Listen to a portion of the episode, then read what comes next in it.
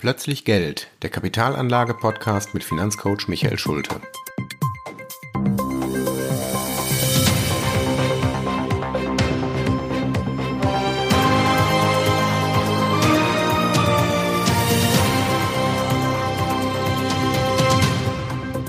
Folge 23 Erträge. Ja, hallo liebe Hörer und Freunde der gepflegten Kapitalanlage. Heute ist es mal wieder Zeit für einen neuen Podcast. Und äh, dieser Podcast ist inspiriert vom letzten, als ich beim letzten Mal über Gold äh, erzählt habe, habe ich auch noch mal selber über dieses Thema Erträge nachgedacht. Im letzten Podcast, noch mal kurz zur Erinnerung, habe ich ja gesagt, dass Gold keine Erträge bringt. Also, dass Investitionen in Gold keine Investitionen sind, sondern eigentlich reine Spekulationen, denn man hofft auf Preiserhöhungen aber man, man partizipiert nicht irgendwie an Dividenden, Zinsen, Mieteinkünften oder an anderen klassischen Erträgen. Das ist immer meine, mein Argument dafür zu sagen, Leute, bitte nicht in Gold investieren. Das ist allerhöchstens irgendwie so eine, so eine Art Notgroschen oder sowas für schlechte Zeiten. Aber Investitionen, die gehen eigentlich nur in die drei klassischen Ertragsquellen, Aktien, Zinspapiere und Immobilien. Daraus bekomme ich echte Erträge, und zwar Dividenden bei den Aktien, Zinsen bei den Zinspapieren oder auch Renten, wie sie genannt werden, und die Mieten aus den Immobilien. Bei Aktien habe ich ja auch noch Kursgewinne dabei. Also auch bei Aktien ist der Kursgewinn langfristig gesehen ein echter Ertrag, denn Kursgewinne entstehen langfristig aus nicht ausgeschütteten Gewinnen. Ne? Habe ich auch schon mal erzählt, dass solide Aktiengesellschaften ungefähr die Hälfte ihrer Gewinne ausschütten als Dividende. Die andere Hälfte verbleibt im Unternehmen und hilft dem Unternehmen zu wachsen. Das heißt, auch langfristig sind diese Kursgewinne, die die Wertsteigerung des Unternehmens widerspiegeln, Erträge, thesaurierte Erträge. Nur die Kurs, kurzfristigen Kursschwankungen, die wir also so aus der Marktpsychologie haben. Das ist Spekulation, das ist auch das Geschäft der Daytrader, aber das wollen wir ja hier eigentlich nicht betrachten. In diesem Podcast geht es ja ursprünglich um die Idee, wie kann ich eine Anlagesumme, eine größere Anlagesumme in eine Investmentrente umwandeln. Und da ist dieses Thema Erträge eben ganz zentral. Und auf dieses zentrale Thema möchte ich heute nochmal zurückkommen und mir die Ertragsquellen nochmal ganz genau angucken. Und das Ziel dieser Folge soll eigentlich sein, die verschiedenen, also diese drei Grundertragsformen zu vergleichen und dabei die hohe Bedeutung von Dividenden nochmal herauszustellen. Denn ich behaupte mal, das ist auch meine These, dass Dividenden die einzigen echten Erträge sind, die auf eine echte Wertschöpfung zurückzuführen sind. Zinsen und Mieten dagegen sind, ich sag mal, Dividende über die Bande. Aber es sind eigentlich keine echten Erträge. Darüber hinaus sind Zinsen und Mieten tatsächlich eng verwandt. Also die beiden gehören eigentlich in dieselbe Kategorie und haben letztendlich mit den mit Dividenden wenig zu tun. Betrachten wir uns also erstmal was sind eigentlich Zinsen? Was ist eigentlich die Idee von Zinsen? Wo kommt das eigentlich her? Ich spreche jetzt, wenn ich über Zinsen spreche, spreche ich wirklich nur über äh, Investitionskredite bei Unternehmen, also bei großen Krediten, bei Krediten, die man eben auch über Wertpapiere, über äh, sogenannte Rentenpapiere an der Börse handeln kann. Wir reden hier nicht über Konsumkredite, wenn es um den nächsten Flatscreen oder um die nächste Kfz-Finanzierung geht. Das ist klar, das hat nichts mit mit Wertschöpfung zu tun. Ich kaufe mir irgendein ein Investitionsgut, um damit etwas herzustellen, um damit Werte zu schöpfen. Aber bei einem Konsumkredit verbrauche ich einfach das, was ich kaufe und muss gucken, dass ich den Kredit aus meinem Einkommen tilge. Also hier geht es um Investitionskredite. Schauen wir uns einfach mal folgende Situation an. Sie sind Unternehmer und haben eine tolle Geschäftsidee. Sie möchten ein Unternehmen gründen, haben aber kein Geld dafür. Das ist das Pech. Das Schöne am Kapitalismus ist, man braucht gar kein Geld, um ein Unternehmen zu gründen. Sie können sich einen Kredit aufnehmen. Jetzt kennen Sie jemanden, nennen wir ihn mal Paul, das ist Ihr Bekannter, der hat Geld. Und der ist aber ein vorsichtiger Mensch und er würde niemals Unternehmer sein. Der hat so viel Angst, dass er sich auch sein Geld niemals in Aktien anlegen wollte, weil er hat mal gehört, wenn ich Aktien kaufe, dann bin ich ja auch Unternehmer. Ich beteilige mich an einem Unternehmen und das ist mir viel zu riskant. Das will ich nicht. Also gehen Sie zu Paul und sagen, pass mal auf, Paul, leih mir doch dein Geld. Ich brauche 100.000 Euro, um mein Unternehmen aufzustellen. Ich zahle dir für dieses geliehene Geld von Anfang an Zinsen als Schadenersatz dafür, dass du dein Geld ja jetzt nicht mehr als Tagesgeld auf deinem Bankkonto liegen lassen kannst. Ich kann dann mit dem Geld mein Unternehmen gründen. Da wird ihr bekannter Paul natürlich sagen, du hör mal, ich bekomme aber heute drei Prozent auf Tagesgeld und das ist risikolos. Also da musst du mir schon ein bisschen mehr bieten. Sie einigen sich also mit Paul und sagen also gut, kann ich verstehen, Wegen des hohen Risikos kriegst du von mir fünf Prozent Zinsen auf deine 100.000 Euro jedes Jahr ausgezahlt. So, jetzt überlegen wir uns mal, wie zahlen Sie denn diese Zinsen zurück? Wie gesagt, wir reden jetzt hier nicht über einen Konsumkredit nach dem Motto, ich zahle die Zinsen aus meinem Einkommen. Sie sind Unternehmer, Sie haben doch kein Einkommen. Sie sind also darauf angewiesen, dass die Zinsen, die Sie an Paul zurückzahlen müssen, irgendwie aus den Gewinnen ihres zukünftigen Unternehmens finanziert werden können. Anders wird es gar keinen Sinn machen. Sie würden ja niemals fünf Prozent Zinsen bezahlen, wenn sie nicht den Aus, die Aussicht auf einen größeren Gewinn mit ihrem Unternehmen hätten. Also, ihr Gewinn, den sie mit ihrem Unternehmen erzielen wollen, der muss mindestens die Zinsen für den Kredit decken, plus eine Ausschüttung, die sie natürlich machen wollen. Also wenn, wenn wir nicht gerade von einer Aktiengesellschaft und Dividende reden, wir machen vielleicht eine GmbH auf, aber auch da sind Gewinnausschüttungen immer willkommen. Also ich muss die Ausschüttung bezahlen können. Und natürlich möchte ich als Unternehmer auch eine Risikoprämie haben. Also ich bin ja kein Angestellter, der mit seinem Arbeitsvertrag ein festes Gehalt kriegt, sondern ich bin Unternehmer und möchte deshalb ein höheres Einkommen haben als der Angestellte, weil ich ein unternehmerisches Risiko habe. Sonst gäbe es ja gar keinen Anreiz, ein Unternehmen zu gründen. Also das sind eigentlich diese drei Elemente, die meinen Gewinn bestimmen. Und wenn ich mir das jetzt überlege, Zinsen für den Kredit sind schon fünf Prozent plus eine Ausschüttung plus ein Risikozuschlag, naja, rein rechnerisch muss ich da also schon mit sieben bis neun Prozent Gewinn vor Steuern und Zinsen rechnen die ich erwirtschaften muss, damit ich mein Fremdkapital auch bezahlen und bedienen kann. Getilgt habe ich damit noch nicht. Ich habe ja damit nur ähm, erstmal meine Zinsen bezahlt. So, alleine diese Überlegung zeigt schon, dass Unternehmensgewinne immer größer sein müssen als die Zinsen, die diese Unternehmen gerade für Kredite bezahlen. Das kann nicht anders sein, denn wie sonst sollte ein Unternehmen überleben, wenn es nicht aus seinen Gewinnen die Zinsen bezahlen könnte. Man kann also mal so als, als volkswirtschaftliche Grundregel sagen, wenn man den Gesamtmarkt betrachtet, Aktien müssen langfristig immer besser performen als Zinsanlagen. Anders kann es nicht sein, weil der Zins ist letztendlich die erste Ableitung der Dividende.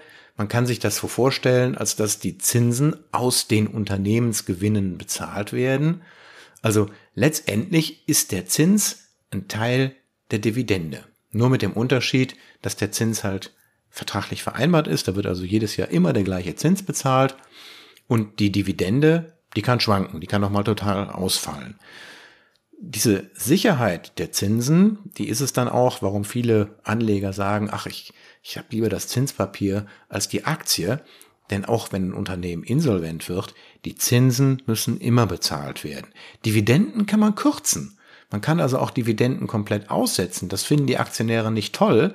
Aber kein Aktionär kann seinem Unternehmen, an dem er beteiligt ist, sagen, Mensch, du zahlst keine Dividende, du bist insolvent. Nein, funktioniert nicht. Man hat als Aktionär ja keinen Anspruch auf eine Dividende. Aber der Kreditgeber hat einen Anspruch auf die Zinsen. Das ist der Grund, warum Zinsen beliebt sind als sicherer Hafen. Wenn ein Unternehmen wirklich pleite geht, dann ist es völlig egal, dann sind die Zinsen weg und dann sind auch die Dividenden weg und dann kriege ich meinen Kredit nicht zurückgezahlt. Also bei einer Insolvenz ist beides weg. Gut, also das muss man sich mal klar machen, dass Zinsen letztendlich auch nichts anderes sind als Dividenden, Dividende über Bande, wie ich eben auch schon gesagt habe, ohne eine echte Wertschöpfung im Unternehmen gäbe es auch keine Zinsen. Das heißt, der Zins selber hat mit Wertschöpfung erstmal nichts zu tun. Der Zins ermöglicht erst später die Wertschöpfung. Aber der Zins ist erstmal nur der Schadenersatz dafür, dass ich mein Geld jemand anderem gebe, der damit einen Gewinn macht, der damit Dividenden erzeugt. Und ich mein Geld eben nicht woanders anlegen kann. Das ist die Funktion des Zinses. Jetzt zur Miete. Die Miete ist im Grunde, wenn man sich diese, diese Grundidee überlegt, nichts anderes. Der einzige Unterschied ist, dass ich hier kein Geld verleihe, also wirklich Bargeld, was ich vom Konto auf ein anderes Konto als Kredit übertrage, sondern im Fall der Miete ist mein Vermögen in Form einer Immobilie gebunden.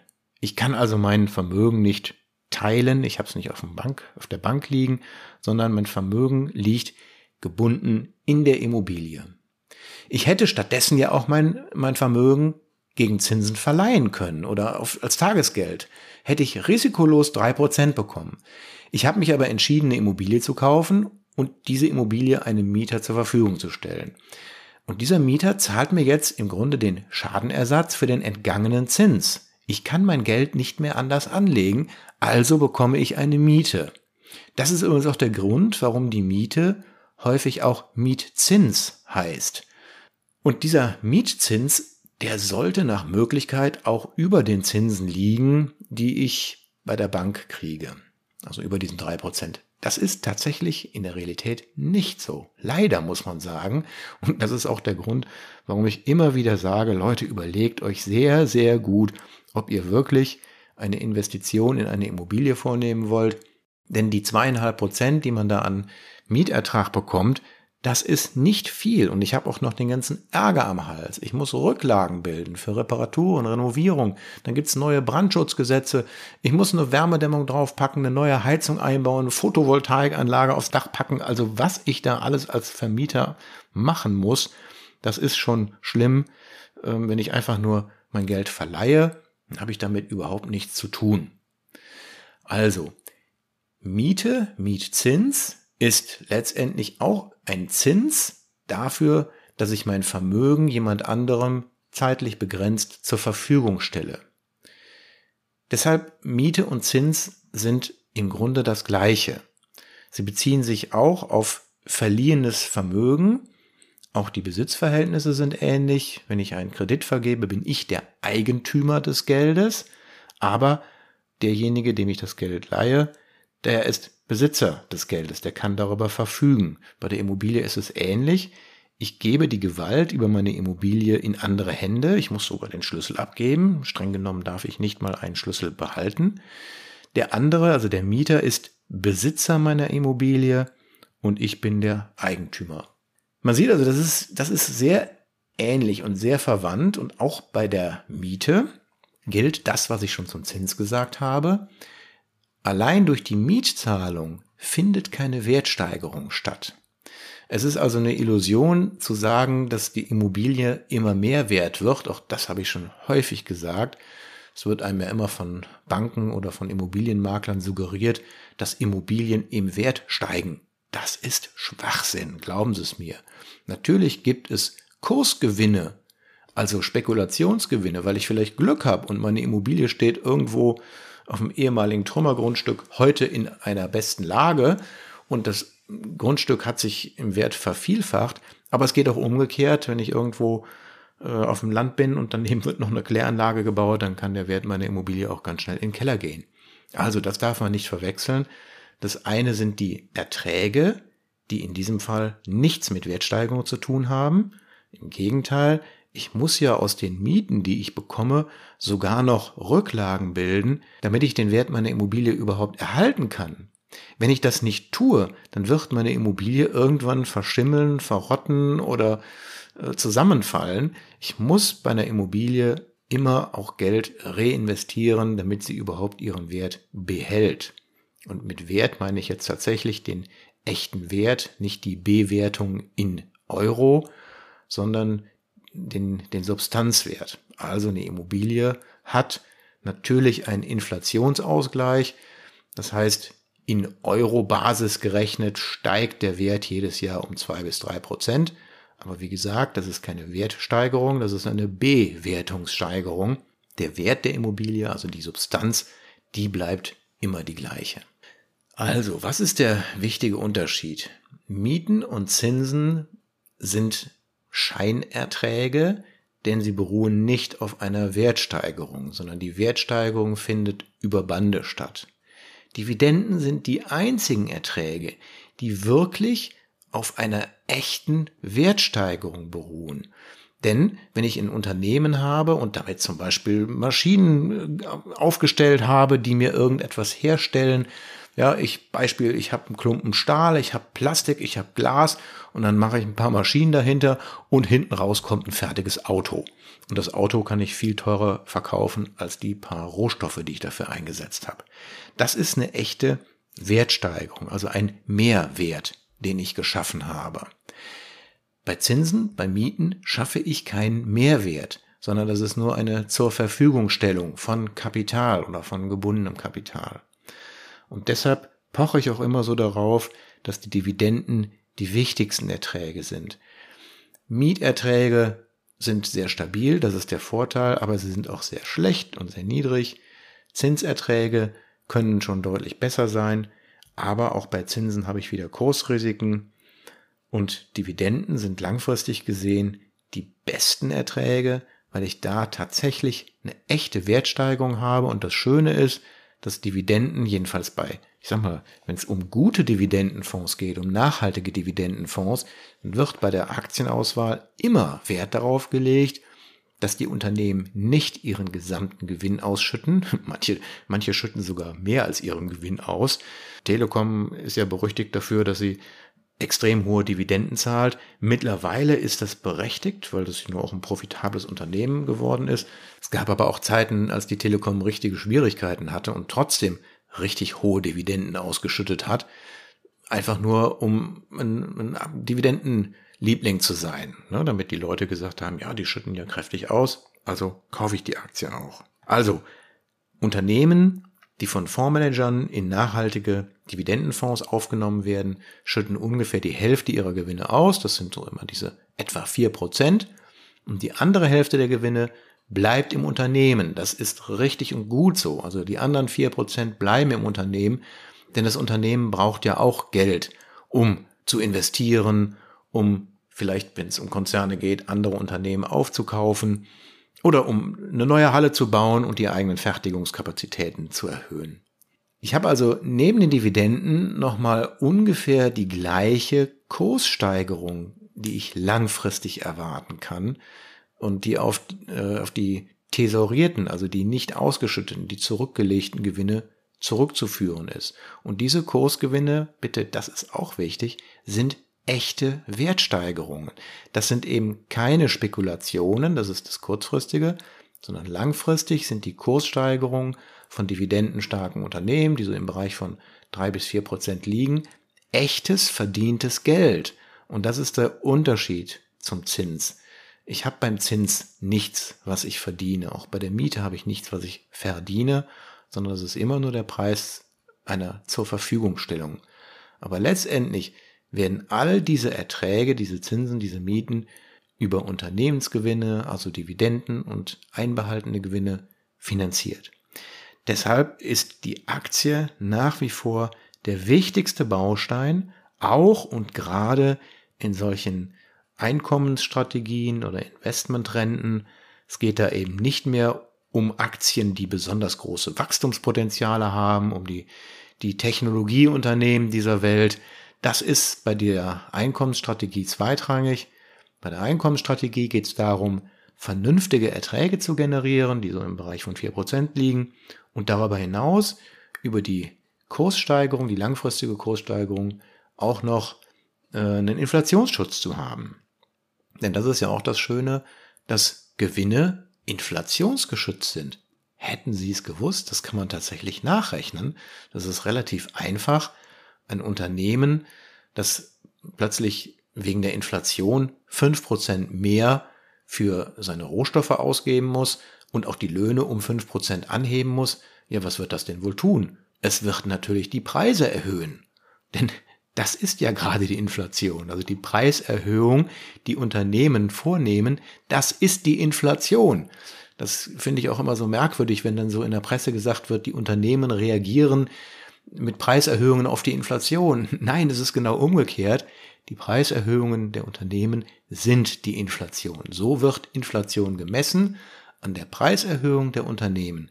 Das ist also in Wirklichkeit ein Kreislauf, eine, eine Spirale, die sich selber verstärkt. Ähm, die Preise für Rohstoffe und die, für die Löhne steigen, die Unternehmen erhöhen die Preise, das wird als Inflation wahrgenommen, dadurch werden wieder neue Lohnforderungen gestellt, die Rohstoffpreise steigen weiter, die Unternehmen erhöhen wieder ihre Preise. So, und durch dieses, durch diese Möglichkeit der Unternehmen, ihre Preise zu erhöhen, wodurch also Inflation erst entsteht, dadurch habe ich natürlich aus, einen automatischen Gewinnzuwachs. Also in dem Maße, wie die Inflation steigt, steigt natürlich auch der Gewinn des Unternehmens. Das ist völlig logisch, aber eben nur nominell. Die Kaufkraft erhöht sich dadurch nicht. Also auch das ist ganz wichtig an, diesem, an dieser Ertragsform Dividenden. Dividenden und Aktien als Anlageklasse sind inflationsgeschützt. Mieten sind das nicht. Mieten sind ganz am anderen Ende der Skala. Wir haben häufig auch schon Gesetze, die Mieterhöhungen verbieten. Das heißt, ich darf als Vermieter nicht einfach sagen, Mensch, wir haben mal 10% Inflation gehabt, jetzt erhöhe ich mal die Mieten um 10%. Funktioniert nicht. Auch bei Zinsen geht das nicht. Wenn ich einen Investitionskredit habe, der über 10 oder über 20 Jahre läuft, dann sind die, die Zinsen festgezurrt. Völlig egal, was mit der Inflation passiert, die Zinsen bleiben die gleichen, die einmal festgeschrieben sind. So, das war jetzt ein feuriges Statement für die Aktie und ähm, ich hoffe, ich konnte so ein bisschen rüberbringen, warum ich so für die Aktie plädiere. Nicht, weil sie hohe Kursgewinne bringt und weil man damit viel Geld verdienen kann, sondern weil es letztendlich durch diese echte Wertschöpfung, die in Unternehmen und bei Aktien stattfindet, langfristig gesehen die sicherste Anlage ist, wenn ich eine Risikostreuung habe, die breit genug ist, und weil ich automatischen Inflationsschutz eingebaut habe und dann auch noch jedes Jahr mit vier Prozent Ausschüttung rechnen können. Das ist der Grund, warum Ausschüttungen so wichtig sind und warum Dividendenaktien unbedingt in ein Ausschüttungsportfolio hineingehören. Und meine persönliche These ist, dass die Aktienquote, egal in welchem Alter man ist, mindestens 50 Prozent betragen sollte, vorausgesetzt man lebt von den Erträgen, denn die ändern sich ja nicht, wenn die Kurse mal runtergehen. Ja, das war's für heute.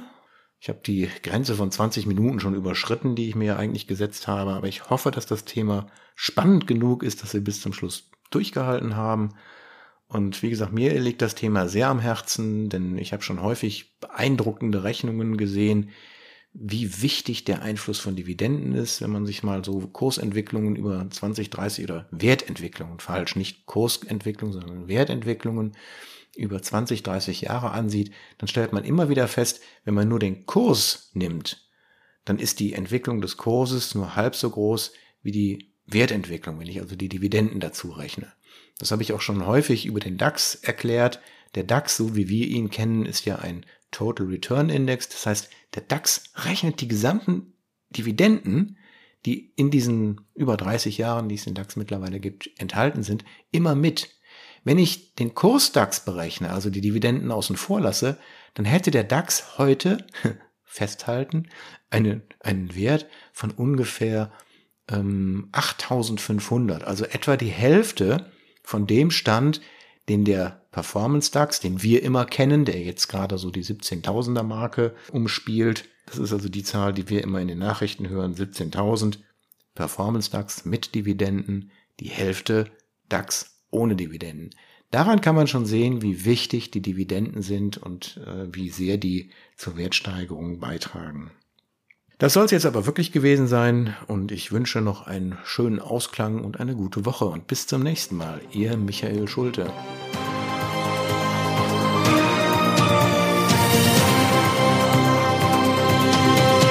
Das war Plötzlich Geld, der Kapitalanlage-Podcast mit Finanzcoach Michael Schulte. Für weitere Folgen abonnieren Sie unseren Podcast und schauen Sie auf meiner Website vorbei